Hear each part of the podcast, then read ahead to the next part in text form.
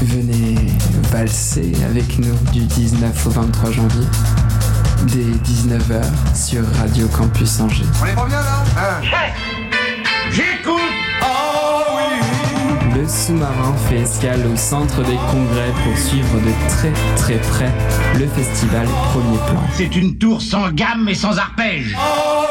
Périscope braqué sur les premiers films européens en compétition, les rétrospectives et les rencontres de cette 27e édition. On veut pas devenir dingue avec ton archet qui va grincer 4 heures par jour sur 30 étages. Bonjour à tous et bienvenue à bord du sous-marin, épisode 3 de cette semaine spéciale Premier Plan pendant laquelle nous plantons nos micros dans le hall du Centre des Congrès d'Angers pour suivre au plus près le festival. Avec les équipes de Ciné Quanon, salut Jean Hitchcock. Salut. Avec l'Artichaut, salut Gwen. Bonjour. Le jury étudiant du festival représenté aujourd'hui par Victor Spielberg, bonjour. Bonjour. Et Antoine Anderson qui nous, re- qui nous rejoindra tout à l'heure. En deuxième partie d'émission, vous entendrez Jean-Yves Bloch, directeur du site de VOD Univers Ciné. Ce sera juste après le rétroviseur de Jean Hitchcock et Victor Spielberg qui reviennent chaque jour sur un hommage du festival. Aujourd'hui, ils nous parleront de Dino Rizzi. En fin d'émission, vous entendrez la chronique consacrée à la compétition et tous les jours, forcément le tour de table avec les conseils de nos chroniqueurs pour se faire une toile pendant le festival. Mais d'abord... 19h, 20h, le sous-marin sur Radio Campus Angers. Bonjour Laurent Cantet. Bonjour. Merci d'avoir accepté notre invitation. Alors vous êtes réalisateur de notamment euh, Vers le Sud, Ressources humaines, l'emploi du temps, qui est projeté dans le cadre de la rétrospective sur le secret. Bien sûr, la Palme d'Or entre les murs. Et puis vous êtes président euh, du jury cette année, du jury long métrage. Euh, Est-ce que c'est votre première fois en tant que président du jury? Euh, non, ça m'est arrivé d'autres fois déjà, euh, mais c'est toujours un grand plaisir. Alors président, moi j'ai pas une, un attachement énorme à la, à la hiérarchie, surtout, surtout quand on est entre, entre personnes qui s'apprécient. Donc, euh, mais en tous les cas, faire partie d'un jury, c'est quelque chose de toujours passionnant parce qu'on découvre euh, plein de films. Alors là, c'est encore plus, plus intéressant parce que c'est les premiers films qu'on n'a même pas l'occasion de, de- d'avoir, enfin rarement l'occasion d'avoir vu des, films précédents, des courts-métrages peut-être de, de- la part des réalisateurs qu'on découvre ici. Et puis les découvrir dans ce cadre-là, c'est quand même assez, assez génial parce que là, depuis quelques soirs, je, je suis dans cette salle de 1000, euh, je sais plus, 1300, 1300, places, oui. avec une ambiance absolument magnifique et, et ça, fait, ça fait très très plaisir de voir que voilà, quelle que soit la, la programmation, euh, euh, les gens prennent le risque de venir voir et puis généralement ne semblent pas déçus. quoi.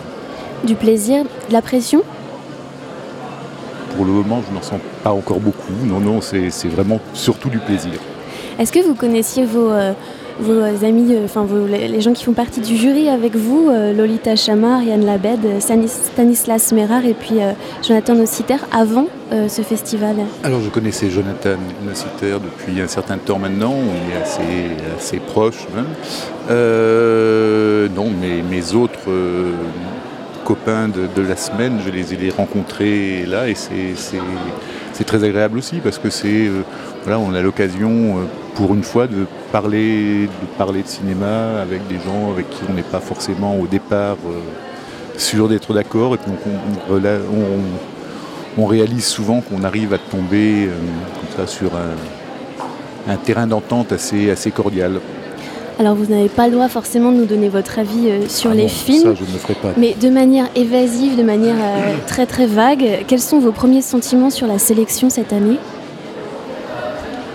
Euh, D'abord, une diversité qui fait plaisir et qui est peut-être aussi garantie par le fait que ce soit les premiers films. C'est-à-dire que c'est quand même des films dont on se dit qu'ils sont à la limite enfin, moins formatés que, que des films de, de- de- de gens qui sont confrontés à des, voilà, des contraintes économiques plus grandes peut-être. Et ça, c'est passionnant. Euh, J'ai l'impression aussi qu'il y a des, des- registres très différents. Ça, ça fait plaisir aussi. On peut passer de- d'un film très, très social euh, à un film beaucoup plus onirique, euh, à des documentaires très, très forts aussi. Enfin, voilà, cette diversité-là est très, très agréable. Et est-ce qu'à travers les films que vous avez vus, vous arrivez à dresser un portrait de la jeunesse européenne, euh, Plutôt pessimiste, optimiste Est-ce qu'il y a des thématiques comme ça récurrentes, même si vous dites que c'est assez hétérogène, mais est-ce que quand même vous arrivez à dresser un portrait Je pense qu'on peut quand même, là, après avoir vu quelques, quelques films, se dire qu'il y a une envie en tous les cas de, se projeter dans le monde. C'est-à-dire qu'on n'est pas non plus dans des films euh, totalement euh, oniriques où il y a quand même des, préoccupations sociales qui ressortent souvent, des préoccupations politiques qui ressortent aussi souvent, et ça c'est pas fait pour me déplaire. Oui, c'était. Euh, justement, on parle de premier film, on parle de première œuvre, on parle de, de premier geste cinématographique. Et vous nous disiez hier euh, quelque chose d'intéressant, euh, je trouve une notion à l'heure actuelle très intéressante, c'est la notion de temps. Et vous disiez, si j'avais moi un conseil à donner à des jeunes réalisateurs, ce serait prenez votre temps. Est-ce que vous pourriez... oui, enfin, de manière générale, je trouve que l'époque veut que tout aille très vite, tout se fasse très vite, tout se formule très vite. Internet en est l'exemple parfait. Les tweets, c'est quelque chose que je que je n'utilise pas, que je n'arrive pas à même euh, avoir envie de lire, tellement j'ai l'impression que, ces, ces, quelques mots censés euh, nous, donner un, avis sur euh, tout et n'importe quoi me, semble être toujours sujet à, doute parce que, parce que sorti comme ça dans, l'urgence. Et, moi, c'est vrai que je préfère l'idée qu'on réfléchisse un tout petit peu avant de parler, peu avant d'écrire et puis avant de filmer. Un mot, Laurent Cantet, sur votre lien avec le festival. Euh, vous étiez venu en 98 présenter euh, Les Sanguinaires. Euh, quel lien avez-vous tissé avec Premier Plan? Ah bah, Je suis venu une première fois en, en, 98, donc effectivement avec un film qui en plus, lui, n'était carrément pas destiné à être, à être distribué, puisque c'était un film que j'avais fait pour Arte. Et, c'était, je pense que ça devait être le premier festival de, long métrage que je, que je découvrais. Donc ça avait été un, moment très très très très fort pour moi. Euh, et puis par la suite, euh, j'ai eu la chance, le privilège, l'honneur d'être réinvité plusieurs fois. Euh, d'une part pour ressources humaines, donc mon premier film, qui là aussi en fait était, était lui aussi au départ fait pour pour la télé et que euh, les, festivals qui, l'ont réclamé assez régulièrement, euh, les exploitants aussi qu'il avait vu dans ces festivals et qui voulaient le, voir euh, dans leur salle, ont permis qu'en fait le film obtienne une dérogation et sorte en salle le lendemain de sa diffusion sur, sur Arte. Et, c'est vrai que ça, c'est encore une des choses que je dois au festival. C'est-à-dire que ce film, ce film-là, a priori, n'aurait pas été vu ailleurs qu'à la télé si des festivals n'en avaient pas euh, demandé euh, la possibilité de le, diffuser, et puis si les exploitants euh, n'avaient pas eux aussi manifesté cette envie-là. Est-ce qu'on peut parler de cette palme d'or? Vous avez reçu de nombreuses distinctions, dont cette palme d'or. Est-ce que c'est important et est-ce que c'est pas un peu paralysant après une palme d'or de tourner d'autres films? Alors c'est important, oui, ça fait partie des moments, des moments très très très très émouvants de, de, ma vie de cinéaste. Hein. Autant que cette Palme d'Or, on l'a vraiment partagée avec, euh, avec toute l'équipe du film, avec tous les, les, les, jeunes euh, qui, avaient, qui avaient largement contribué à ce que le film soit ce qu'il soit, ce qu'il est. Euh, et, après, non, enfin, moi, ça ne m'a pas paralysé, bien au contraire. j'ai eu le sentiment que ça me, ça m'accordait une vraie liberté, la liberté de faire, de continuer à faire les films que j'avais envie de faire et de continuer à les faire comme je voulais les faire. C'est-à-dire que c'était pas, je n'ai pas revendiqué le, droit de faire des films plus chers, plus, compliqués. Au contraire, revendiquer le droit de pouvoir continuer à, à travailler avec des acteurs qui ne sont pas toujours des acteurs professionnels, avec, euh, en prenant, euh, en prenant les décisions moi-même sans avoir jamais euh, été contraint ni par une chaîne de télé coproductrice, ni par un producteur, ni par quiconque. Voilà, de trouver un casting plus, plus connu, par exemple pour faire Foxfire, le film que j'ai fait après avec des, très très jeunes actrices canadiennes qui n'avaient jamais joué dans aucun film. Voilà, ça c'est ce genre de liberté et de luxe que je, que je revendique et que je crois que j'ai acquis maintenant. Mais bon. C'est un, peu le, comme l'essence même de votre créativité, on va dire, c'est toujours se remettre en question en fait. À chaque film, essayer de trouver une, un langage un peu différent. la question ne se pose même pas dans ce sens-là. C'est-à-dire que j'ai une histoire qui s'impose et chaque histoire impose une façon d'être racontée et d'être filmée. Euh, c'est vrai que Foxfire, par exemple, qui est un film effectivement euh, plus cher, plus ambitieux que, plus ambitieux financièrement que, tous les, que tous les autres, euh, était une histoire américaine. C'était l'adaptation d'un livre de, Joyce Carol Oates euh, que j'ai d'abord tenté de transposer en France. Et puis il y a un moment où je me suis dit non, ça, ne marche pas, l'histoire est trop américaine. Euh, et j'ai décidé d'aller voilà, faire un casting à, Toronto, d'aller faire des repérages là-bas pour réaliser que oui, on pouvait le tourner là-bas et, que voilà, et là encore une fois, c'est vraiment l'histoire qui, a imposé sa façon d'être faite. Quand j'ai fait vers le sud, euh, euh, je tenais beaucoup à tourner à Haïti, parce que d'abord l'histoire était censée s'y dérouler, et parce que j'ai. Euh, il y avait comme ça une, espèce d'engagement vis-à-vis d'Haïti, vis-à-vis de, de Laferrière, l'auteur des, nouvelles qu'on avait adaptées, et qu'il me semblait difficile de l'envisager ailleurs. Allé tourner là-bas, ça n'a pas été simple non plus parce que, parce que Haïti est un pays assez, compliqué. Voilà, il n'y a, pas de, a pas de programme euh, préétabli, c'est vraiment le, chaque film euh, s'impose. Et alors le prochain film, Laurent Cantet, vous avez déjà accordé des interviews, donc on sait quelques quelques bribes comme ça, on sait que ça va. Vous n'en saurez pas plus, parce que, parce que, moi-même, j'en sais pas beaucoup plus, malheureusement. Mais... Est-ce qu'on peut, euh, est-ce que vous pouvez déjà nous, raconter ce qu'on a le droit de savoir à l'heure ben, actuelle? J'ai envie, et je pense que c'est que l'époque euh, euh, le rend de plus en plus important, c'est d'aller regarder comment. de très jeunes gens peuvent se sentir un peu dépossédés de leur histoire, euh, totalement impuissant politiquement. Et, comment, comment est-ce que du coup ils deviennent très des proies très faciles pour les extrémismes de, de tous bords. Voilà, grosso modo, c'est tout ce que je peux en dire pour le moment, parce que pour moi, ça n'a pas encore vraiment pris, pris forme non plus. Un sujet plutôt très actuel Malheureusement, oui. Quand est-ce qu'on peut espérer le voir à l'écran? Ça, je n'en sais rien. Je, prends mon temps. Comme, euh, non, je ne sais pas. Pour le moment, je suis en train de commencer tout juste à écrire, donc ça va prendre un moment. Et c'est votre penchant, ça aussi, d'être aux prises aussi avec la, le contemporain Oui, ben, c'est effectivement toujours. donner, donner une image de, la complexité du, monde dans lequel on vit me semble être effectivement une des, une des choses qui m'intéresse et un, des rôles que j'aime que j'aime euh, voir assumé par, par les, films.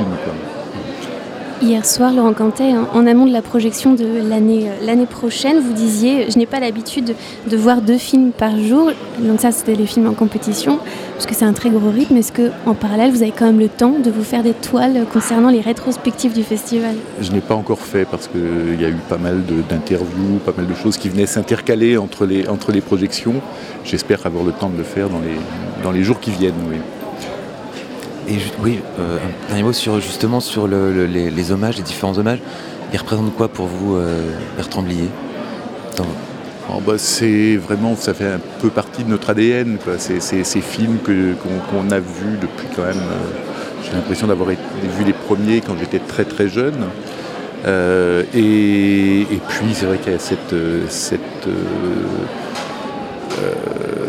d'abord ces acteurs qui reviennent régulièrement dans ces films et qui là eux aussi font partie de, notre paysage euh, un petit peu depuis toujours et ça c'est toujours un grand plaisir de les, retrouver. Euh, cet humour décalé et, un peu euh, surréaliste qui me qui m'amuse toujours beaucoup. Merci beaucoup Laurent Cantet d'avoir été à nos micros aujourd'hui. Merci à Et très bon festival. Merci.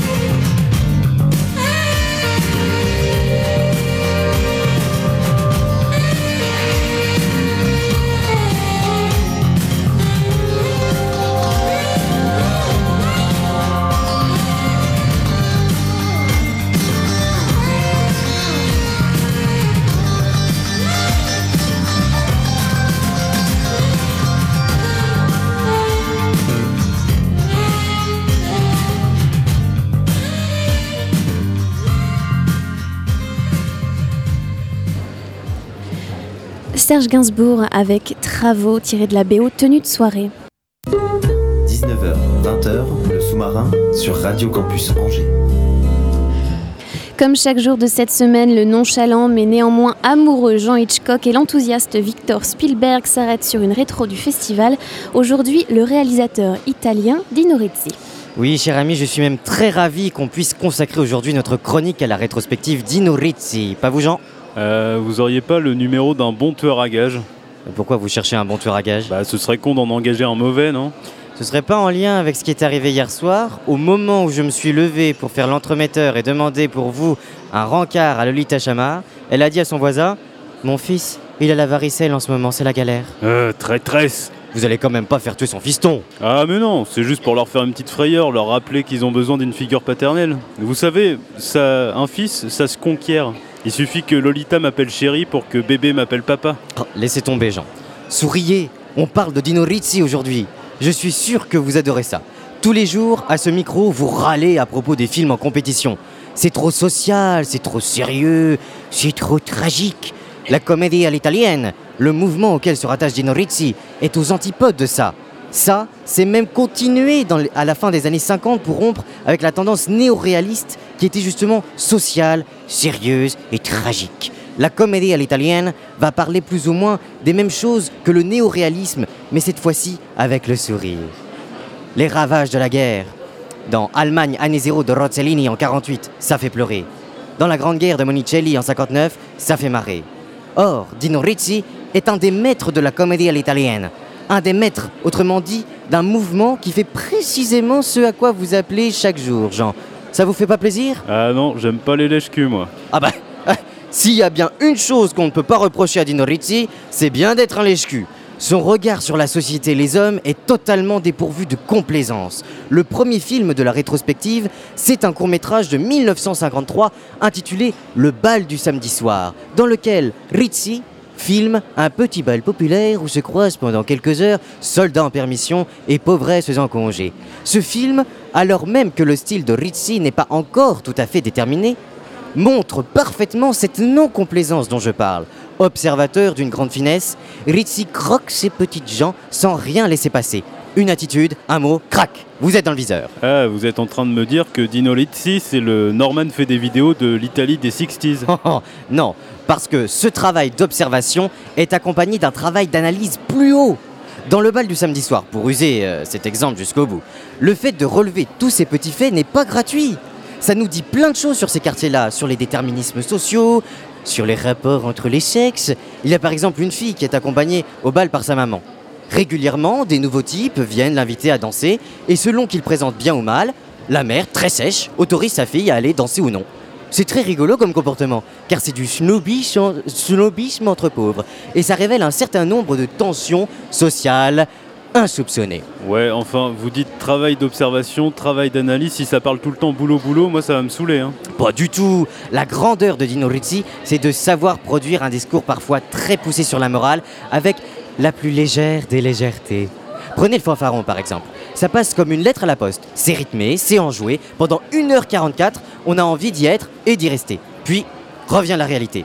À la toute dernière minute, avec ses grandes mains qui collent de grandes tartes. Vous avez bien ri? Voilà avec qui vous riez. Un monstre. On peut prendre, au nom du peuple italien aussi, on s'amuse de la confrontation de ce procureur apparemment droit dans ses bottes et de cet industriel véreux qui utilise toute la gamme de la mauvaise foi pour s'en tirer. Et puis bam, à la dernière minute, retour à la réalité. Un mensonge au service du bien, ça reste un mensonge. On sort toujours d'un Dino Rizzi avec un petit vertige moral. Ah bah ouais, je l'ai vu moi au nom du peuple italien. Et vous savez quoi, je supporte pas les types qui font des films pour nous faire la leçon. Les gars, si vous voulez faire passer des messages, faites pas des films, faites, une chaîne de texto ou je sais pas quoi. Oh mais, mais Dino Rizzi, il les supporte pas non plus ces types-là. Je vous le cite. Les militantismes m'ennuient à mourir. Euh, je ne sais pas, mais... Victor, Victor, vous pouvez, on comprend rien là, vous pouvez pas le faire sans l'accent s'il vous plaît. Bon, d'accord. Je vous cite alors. Le militantisme m'ennuie à mourir. Je ne suis pas un militant. Je ne l'ai jamais été. Je ne fais ni des films de droite ni des films de gauche. Je fais des films qui tentent de décrire ce qu'il y a de pourri dans la société et les comportements humains. J'essaie de considérer tous les points de vue en même temps et de ne pas prendre un seul parti. C'est le contraire du militantisme. Je déteste le moralisme et je préférais toujours être cruel plutôt que de dire la bonne parole ou montrer la bonne attitude. Et c'est pas juste une profession de foi abstraite, ça se vérifie systématiquement dans ces films. Ah oui, je vois, alors c'est un salopard de nihiliste, un petit provocateur Oh. stérile pour qui rien n'est sacré. Une- À part le rire. Le genre qui serait prêt à vendre sa sœur pour faire un gag de prout. Oh, une fois de plus, vous vous plantez, mon bon Jean. D'une part, Ritzy est très moral. Il filme les monstres pour nous inciter à nous comporter mieux qu'eux, tout en montrant, c'est là le génie, que c'est super jouissif d'être un monstre. Jouissif pour soi, mais nocif pour les autres. D'autre part, le rire ne triomphe pas forcément dans son cinéma. Ses derniers films, notamment, se dénudent et révèlent une grande mélancolie. Le rire non plus, contrairement à ce que vous supposiez, n'est pas sacré pour lui. Il est soluble dans le temps et la mort. Ok, alors pourquoi pas. Je vais regarder sa filmographie, voir s'il n'y a pas un ou deux titres qui m'attirent. Euh, ah, celui-là, il a l'air bien. Ah. Fais-moi très mal, mais couvre-moi de baisers. Ah, Euh, attendez, écoutez-moi ces titres-là. Ouais. Une poule, un train et quelques monstres. La femme du prêtre, sexe fou. La chambre de l'évêque. Vous m'aviez pas dit que c'était des pornos, on y va quand? Navré, mais aucun des films que vous avez cités n'est dans la programmation. Dino Rizzi était un auteur très prolifique. Il a à son actif une trentaine de courts-métrages et une soixantaine de longs. Les programmateurs n'ont pu garder que la quintessence de son œuvre.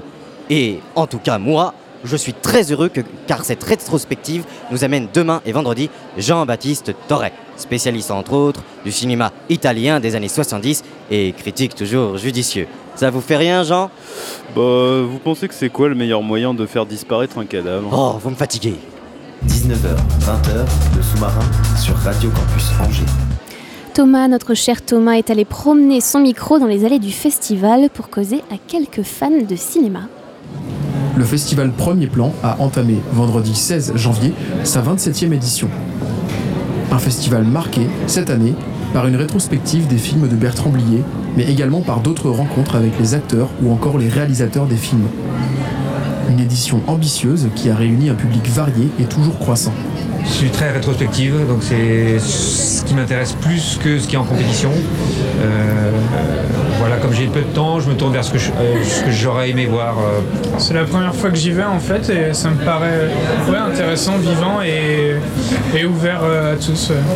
Euh, c'est la première fois que je viens aussi. Euh, je, je trouve juste sur le que, que c'est super organisé, très fluide, très bien, euh, que tout le monde est extrêmement sympathique, accueillant, euh, que ça, ma- ça marche super bien, c'est fluide et on est organisateur de festivals par ailleurs à beaucoup plus petite échelle et je trouve que là c'est formidable. C'est pas ma première participation, j'y viens euh, dès que je peux, depuis assez longtemps d'ailleurs. Alors moi je suis pas je suis pas très assidu, donc je viens très ponctuellement. Les lieux sont vraiment accessibles. Et les, nouveaux lieux, là j'étais au théâtre hier, j'ai trouvé que c'était génial euh, de, voir ces films dans, ce lieu-là, c'est superbe. D'être euh, au cœur de la ville, je pense que c'est sympa parce que, bon hier c'était dimanche, mais quand on fait la queue dehors et qu'on est vraiment dans la ville, le festival est vraiment fait partie du, paysage. Ça c'est chouette. Si certains sont des habitués et se révèlent être à l'aise avec les lieux, d'autres imaginent déjà des pistes d'amélioration pour les prochaines éditions. C'est toujours bien pour un festival qui a de plus en plus de monde. Après, quand on a l'habitude de venir, euh, on est moins content évidemment, mais c'est très bien pour le festival. Je sais que c'est pas très évident. euh, sur Angers, on n'a pas non plus beaucoup de salles. Il y a le, le Gaumont qui a fermé euh, l'année dernière. Le centre de congrès, il mérite une petite remise à jour. Tout de suite, on écoute un extrait de la BO de La Nuit du Chasseur. Ça s'appelle Pretty Fly Lullaby et c'est signé Walter Schumann.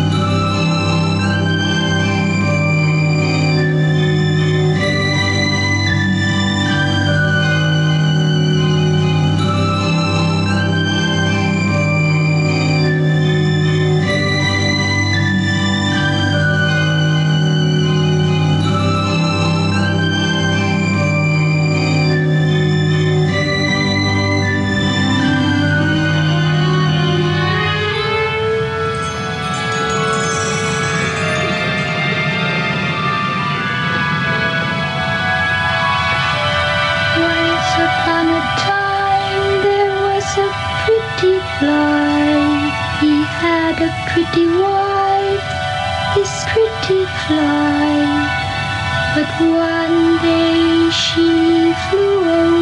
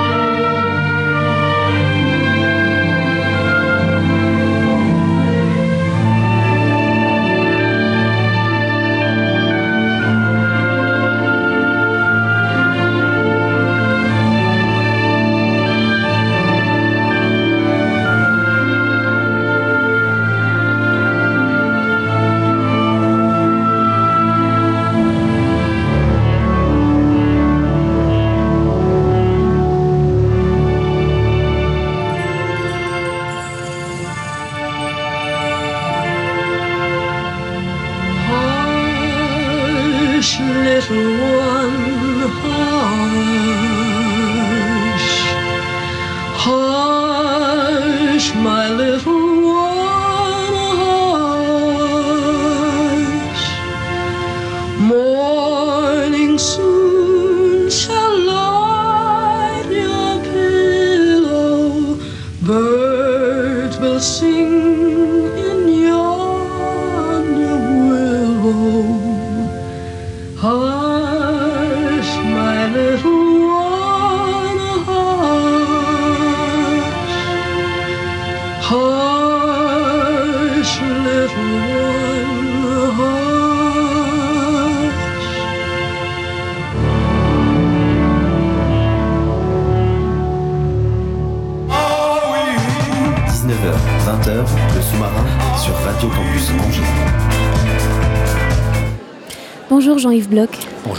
Vous êtes directeur d'Univers Ciné, une, euh, un site internet de VOD spécialisé dans les films d'auteur.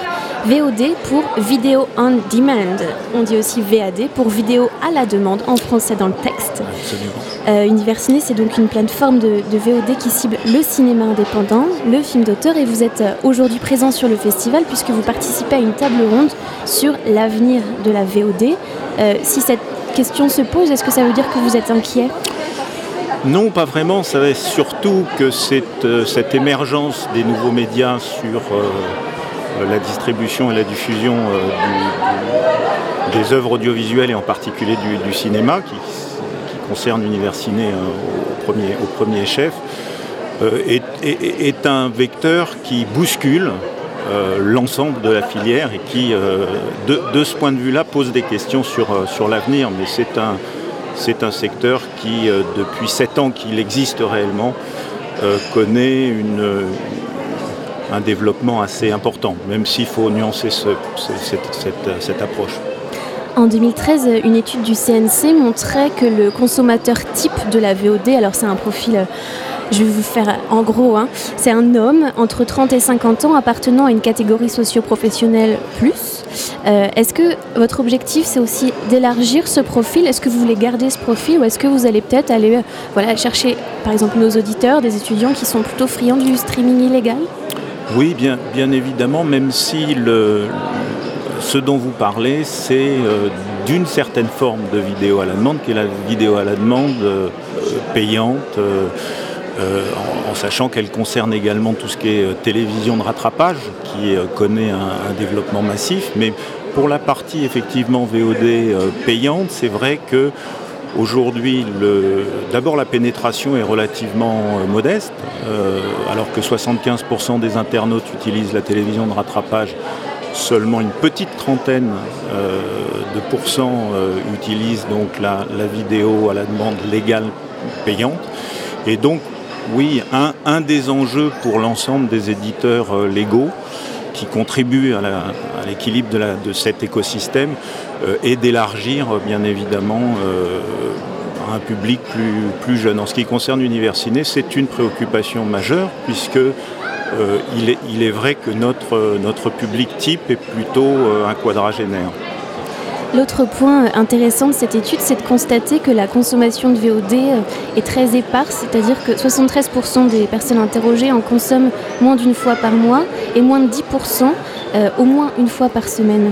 Est-ce que vous voulez euh, euh, diriger Universiné vers euh, un public qui, voilà, essayer de les amener plus souvent vers votre site, vers la VOD en général? Oui, oui également, comme l'ensemble des, des- des éditeurs. C'est vrai que, c'est vrai que euh, l'ensemble des éditeurs a, a un problème de, euh, de- de- d'intensité de, fréquentation. euh, ce qui va nous amener sans aucun doute à parler dans quelques instants du, du débat autour de la, de la vidéo par abonnement, la fameuse SVOD. Vous lisez dans mes pensées. Voilà, donc euh, qui, euh, par cet abonnement, peut donner effectivement une, euh, ou pourrait donner peut-être une impulsion euh, additionnelle à, ce, à ce secteur-là. Euh, même si la, la- réalité est quand même que depuis sept ans que le secteur se développe, la VOD est devenue une réalité. hein, que c'est pas pas l'Eldorado ni la vague de fond que certains attendaient, mais c'est d'ores et déjà une, une pratique qui s'est euh, ancrée. euh, bien évidemment avec le, problème qu'elle s'est avant tout ancrée dans l'illégal, hein, qui est euh, un cancer gravissime pour toute la filière. Mais même dans la partie légale, il y a actuellement une centaine de millions d'actes payants par, an. Un chiffre d'affaires qui cette année certainement dépassera les 300 millions. C'est à la fois modeste et déjà une, une réalité qui euh, euh, pourrait éventuellement impacter lourdement toute la, toute la filière. Alors actuellement, Jean-Yves Bloch sur Universiné, on peut soit louer un film pour euh, 48 heures à euh, 4,99 euros, Oui, ou, ou bien, ou bien moins si vous achetez par, euh, par pack de films. Soit l'acheter euh, pour 13,99 euros. Là, j'imagine qu'il y a aussi des Là prix. aussi, euh, des promotions, des prix. C'est, vous prenez le, la fourchette la plus haute du. Bon, j'ai pris la, celle que j'ai trouvée ouais. en essayant de, de- de louer un film. Mais on peut pas encore de s'abonner. nouveautés. Oui, oui, oui. Parce que le catalogue, malheureusement, puisqu'on est des, des défenseurs de la profondeur euh, de, de- de catalogue, et globalement avec des tarifs plus, concurrentiels et plus agressifs. Bon, alors c'est les prix que j'ai trouvés, mais il y en a sans doute d'autres. Euh, on ne peut pas encore s'abonner, donc vous le disiez tout de suite, comme sur Netflix par exemple, où à partir de 7,99 euros par mois, on peut s'abonner. Euh, c'est ce qu'on appelle la SVOD, c'est encore un sigle anglais, merci, Subscription Video On Demand. VADA en français. Ah, merci. Voilà, la vidéo à la demande par abonnement. Est-ce que ça rentre petit à petit dans le langage aussi, Alors, est-ce que la VADA, ça va rentrer euh, sur Universiné bientôt? Est-ce que ça, ça fait partie de vos projets? Alors, oui, une fois de plus, mais avec un très très gros mais, si depuis 7 ans qu'on a lancé euh, ce service, à la fois sur le web, mais aussi sur euh, la Freebox, euh, Numéricable, euh, la, la box de SFR, euh, oui, on, surveille bien évidemment euh, de très très près ce qui se fait sur la, VOD par abonnement, mais euh, le, mais est le suivant, que nous sommes euh, un collectif d'ayants droit, nous, sommes, nous avons l'immense euh, spécificité d'être un collectif de 50 producteurs et distributeurs propriétaires de, cet outil, et que nous voulons euh, bien évidemment que la structuration euh, commerciale et légale de la filière de la VOD se fasse de manière vertueuse. Qu'est-ce que ça veut dire vertueux C'est-à-dire avec une rémunération juste pour l'ensemble de la, filière et avec une génération de, ressources par ce biais-là qui puisse être réinvestie dans les films de l'avenir. Or aujourd'hui, quand euh, Universiné, effectivement, comme, le- comme vous le dites, euh, vend un film à 2,99€, 3,99€ ou 80 ou 4,99€, 70-80% de ce revenu revient aux producteurs, aux réalisateurs, aux, ayants droit, ce qui fait une moyenne d'entre 1,50€ à 2 euros qui va être réinvesti dans la, dans, la, dans la filière. Derrière aussi ce choix volontaire euh, de voir, voir un film, qui est un acte qui n'est pas euh, anodin. Quand on fait le, la comparaison avec ce que vous disiez, c'est-à-dire pour 7 euros, en sachant qu'en moyenne, un consommateur de Netflix consomme de l'ordre de, ça dépend des enquêtes, mais je vais être gentil, une quinzaine de films, on a donc 0,5 50 centimes le film, avec une, rémunération en général pour la création derrière qui est de l'ordre de 20 centimes. Euh, voilà, on est sur un rapport de 1 à 10, c'est-à-dire qu'il faudrait que l'économie de la VADA soit 10 fois plus grande que celle de la vidéo par acte, qui aujourd'hui est très très majoritaire, pour que finalement la création française, je rappelle que la France est un pôle d'excellence pour le cinéma, quatrième, troisième, même sur certains critères, première cinématographie du monde, et que euh, cette, ce rang et ce pôle d'excellence est avant tout fondé sur quelques piliers qui est la réin le réinvestissement dans la création. Alors, Donc on fera de, pour finir, on fera de l'Avada euh, prochainement, mais dans des conditions équitables. Alors il y, a Netflix dont on vient de parler, euh, le géant américain qui a débarqué donc l'année dernière. Il y a aussi notre bon vieux petit écran euh, qui propose des formules VOD. Et comment on se démarque de ces offres et capter des publics qui préfèrent encore la télécommande à la souris. Alors vous avez cité tout à l'heure votre présence sur euh, Numéricable, SFR, Freebox.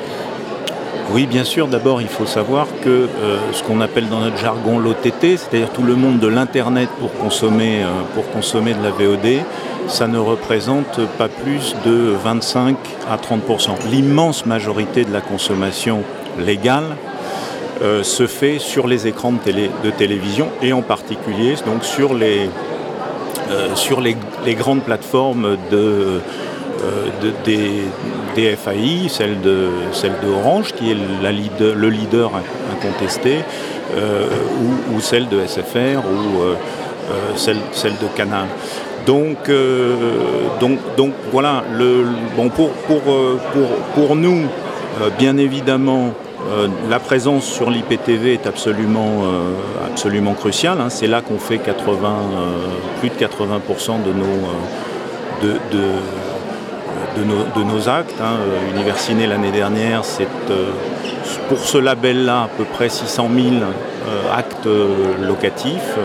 Euh, et, et d'achats sur un total de 2 millions d'actes puisque nous, sommes non seulement éditeurs mais également distributeurs. En tant que collectif, nous, avons le mandat de, euh, près, de 3000, de près de 3000 titres. Euh, mais je crois que votre question allait vers la conquête de, de, des, donc de, public. Donc, nous, d'abord, on, a une logique aussi bien vis-à-vis -vis de Netflix que des grandes plateformes d'acteurs spécialisés. On considère qu'on est en, en coopétition avec ces grands acteurs. On n'est pas véritablement dans une concurrence frontale. D'abord parce que euh, a accès à une, offre de films euh, infiniment plus profonde que les autres généralistes qui ont fait le choix d'abandonner la profondeur de gamme pour se concentrer sur la nouveauté qui brille.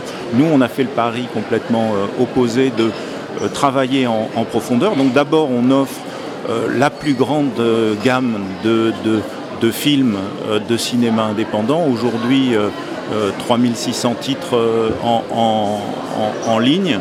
Ça, c'est la première manière de, se démarquer. Bien évidemment, d'être présent, euh, d'être présent partout. L'autre manière de se démarquer, c'est que nous sommes les seuls, allez, je vais dire, avec un ou deux confrères à faire un travail qu'on appelle dans notre jargon aussi d'éditorialisation, c'est-à-dire d'accompagnement des films. Nous produisons chez Universiné plus de 150 euh, compléments de programmes de tout format euh, qui viennent euh, accompagner en, bonus vidéo, accompagner les films. Et nous produisons également avec une équipe de journalistes professionnels, expérimentés et très performantes, énormément de textes autour du cinéma. Oui, j'avais une, petite question, c'est par rapport justement à ce que vous venez de dire, et puis la défense de la création aussi, et de la création fragile, puisqu'on parle de films d'auteur qui ce festival doit vous parler quand même, parce qu'il présente avoir comme des connexions entre ce festival qui, qui aussi défend un certain cinéma. Bien, bien évidemment, j'étais absolument ravi de venir ici, non seulement pour participer et, encore une fois avec mon bâton de pèlerin, rappeler ce qu'est Universiné, sa spécificité, mais euh, aussi pour euh, découvrir, comme je le fais régulièrement, des films, puisque chez Universiné, euh, nous, achetons euh, énormément, hein, de l'ordre de euh, 150 films par an, euh, de, toute, nature, hein, euh, dans, des, festivals en particulier, sur scénario aussi, mais nous sommes pratiquement les seuls acteurs là aussi, dans cette logique vertueuse, à investir euh, des sommes parfois modestes, parfois très importantes, 200 000 euros euh, sur, euh, au bout du compte d'Agnès Jaoui.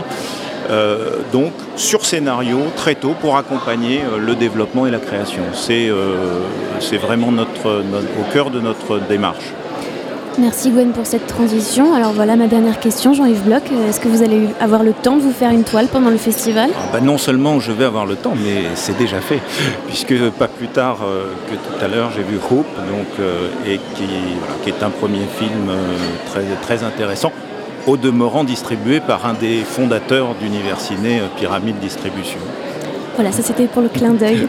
Merci beaucoup d'avoir été avec nous Jean-Yves Bloch et très bon festival. Merci et à bientôt.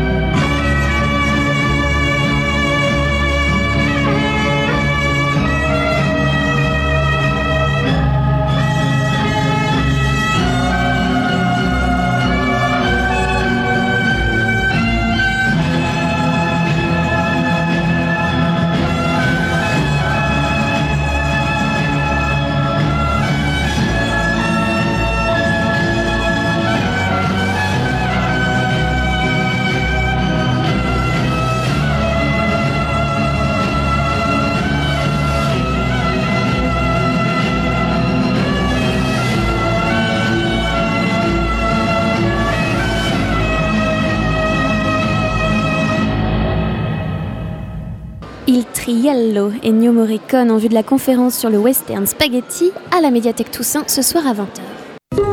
19h, 20h, le sous-marin sur Radio Campus Angers. On accueille un petit nouveau pour la chronique consacrée à la compétition, le jury étudiant Antoine Anderson. Bonjour. Bonsoir. Vous avez du courage pour entamer une quelconque discussion avec Jean Hitchcock. Allez, c'est parti.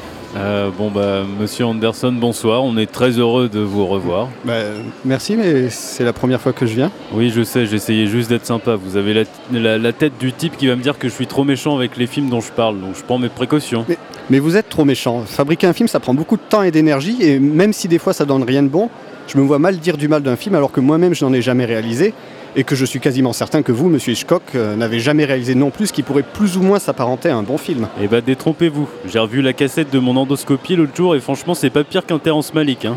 Peu importe, il y a trop de bons films pour s'attarder sur les mauvais, et je suis justement venu apporter une petite touche positive dans tout ça. Aujourd'hui, bah, vous la fermez, et c'est moi qui dis si c'est bien. Euh, vous allez dire que c'est bien avec les longs métrages en compétition d'hier soir. Et bah vous avez du courage mon gars. Vous allez pas me faire croire que vous avez aimé l'année prochaine de la Belge Vania le Turc qui raconte l'histoire de deux amis qui après leur bac quittent leur famille pour faire leurs études à Paris. Moi quand j'ai vu ce truc là je me suis dit mais que fait l'Assemblée? Comment ça se fait qu'on a encore le droit en 2015 de faire des films avec des lycéennes jouées par des meufs de 25 ans? Oula oula. Du calme, pas d'amalgame, hein, surtout en ce moment.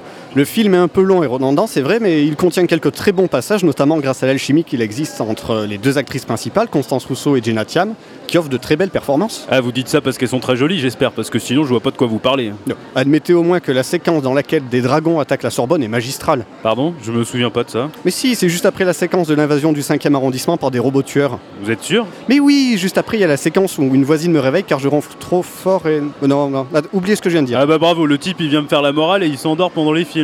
Je suis sûr que ça n'a pas duré plus d'une minute et c'était mon dixième film de la journée, alors forcément... euh, Et bah je vous envie quelque part. J'ai essayé de pioncer pendant tout le film et j'ai pas réussi perso.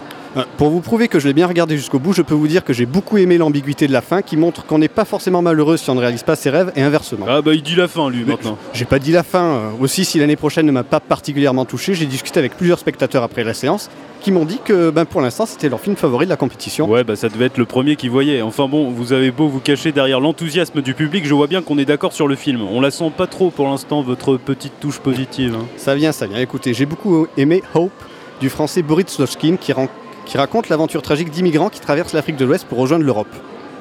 Et voilà, il est tombé dans le piège bien comme il faut. On vous met de la souffrance et de la misère et immédiatement vous applaudissez. Non, non, non, j'applaudis car c'est beau. L'interprétation est parfaite, la lumière et le choix des cadrages excellents. Et il y a parfois au milieu de toute cette violence, celle des éléments, mais surtout celle des hommes, quelques instants de tranquillité et de bonheur qui nous permettent de nous rapprocher des personnages et de vibrer avec eux face au danger. Le film est très fort aussi car il réussit à lier efficacité du récit et précision documentaire. J'ai appris beaucoup de choses sur la manière dont fonctionne toute cette société clandestine de l'immigration et j'ai découvert tous les, les argots exotiques qu'on y parle. J'avais l'impression qu'il y avait autant de langues différentes que de personnages. Ce n'est peut-être pas le film qu'il faudrait te- retenir du festival, mais pour moi c'est le film qu'il fallait retenir la journée d'hier. Merci Antoine Anderson et Jean Hitchcock. 19h, 20h, le sous-marin sur Radio Campus Angers. Toute cette semaine, la perme du sous-marin est bien sûr consacrée au festival, aux films à voir et peut-être ceux à éviter aussi, Gwen? Oui, oui, pardon. Euh, bah, non, non, mais il y a un film à voir. Évidemment, euh, il est déjà passé hein, dans, cette édition, c'est La Nuit du Chasseur. Comment on peut éviter La Nuit du Chasseur? C'est un premier film et c'est un unique film d'un immense comédien qui s'appelle Charles Laughton. Il a fait un film dans sa vie et ça donne La Nuit du Chasseur. Donc il y a un clin d'œil aussi à premier plan. Il y a des coups de génie comme ça. Il y a Orson Welles, il y a, euh, Truffaut. Enfin voilà, il y a des coups de génie et qui prouvent que peut-être pendant cette sélection de premier plan, on a- bah, pour l'instant, je suis assez d'accord. Hein, sur- j'ai pas vu, j'ai pas vu des coups de génie en premier film, en premier long. Mais voilà, La Nuit du Chasseur, euh, Charlotten, donc c'est à 10h demain ici au centre de congrès. Jean Hitchcock. Euh, moi, je vais rester sur Dino Rizzi. Euh, je pense qu'il faut suivre le conseil de Victor Spielberg et aller voir les, les séances qui, vont être présentées par Jean-Baptiste Toré euh, demain et vendredi parce que c'est vraiment un, un chic type. Pour une fois que vous êtes d'accord avec Victor Spielberg, merci à vous deux. On termine cette émission avec l'éternelle bulle sonore. Des étudiants de troisième année Infocom à Luco réalisent pendant tout le festival le magazine Focus tous les jours. Ils ont demandé à l'équipe du festival de leur citer quelques répliques cultes des films de Bertrand Blier, extrait. Tu vas la terre ta gueule ou je te fais bouffer le bitume? Les membres de l'équipe du festival ont eux aussi en tête des répliques cultes du cinéma de Blier. En voici quelques-unes. Évidemment, pauvre connard Vous n'arrêtez pas à me poser des questions. Occupez-vous de ma mort, me faites pas chier avec ma vie. Un mec qui a l'air con, il est pas forcément con. Il y a des exceptions. Elles sont rares, faut bien le dire. Alors, euh, sous réserve de son exactitude, euh, ça sent la fumée ici, et si ça sent la fumée, c'est que ça va pas tarder à, tendre le- à- à sentir le roussi. Attendez une minute que je remette mes culottes. Bah, t'as pas besoin de culotte, y a pas de mouche en hiver C'est dans tenue de soirée. Euh, c'est j'ai un tatouage à plusieurs dimensions. Un tatouage qui se déplie. Quand il roupille, c'est une grenade et quand il se réveille, c'est une torpille. Est-ce que ça t'intéresserait de le voir? Vous pouvez suivre les aventures des étudiants de L3 Infocom sur leur page Facebook Focus le Mag et visionner leur magazine de très bonne facture d'ailleurs. Fin de ce troisième épisode consacré au festival Premier Plan 2015. Merci à Jean Hitchcock, à Victor Spielberg, à Antoine Anderson, à Gwen, à Thomas pour leur participation. Merci à David pour la réalisation et à l'équipe du festival pour son accueil. On se retrouve demain à 19h pour encore plus de cinéma. Passez une très bonne soirée à l'écoute de Radio Campus Angers. Allez, bisous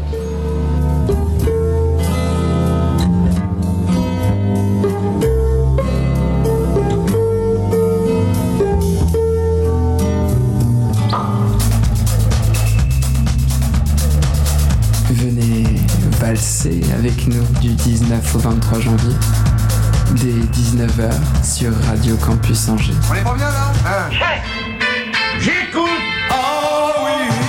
Le sous-marin fait escale au centre des congrès pour suivre de très très près le festival Premier Plan. C'est une tour sans gamme et sans arpège. Périscope braqué sur les premiers films européens en compétition, les rétrospectives et les rencontres de cette 27e édition. On veut pas devenir dingue avec ton archet qui va grincer 4 heures par jour sur 30 étages.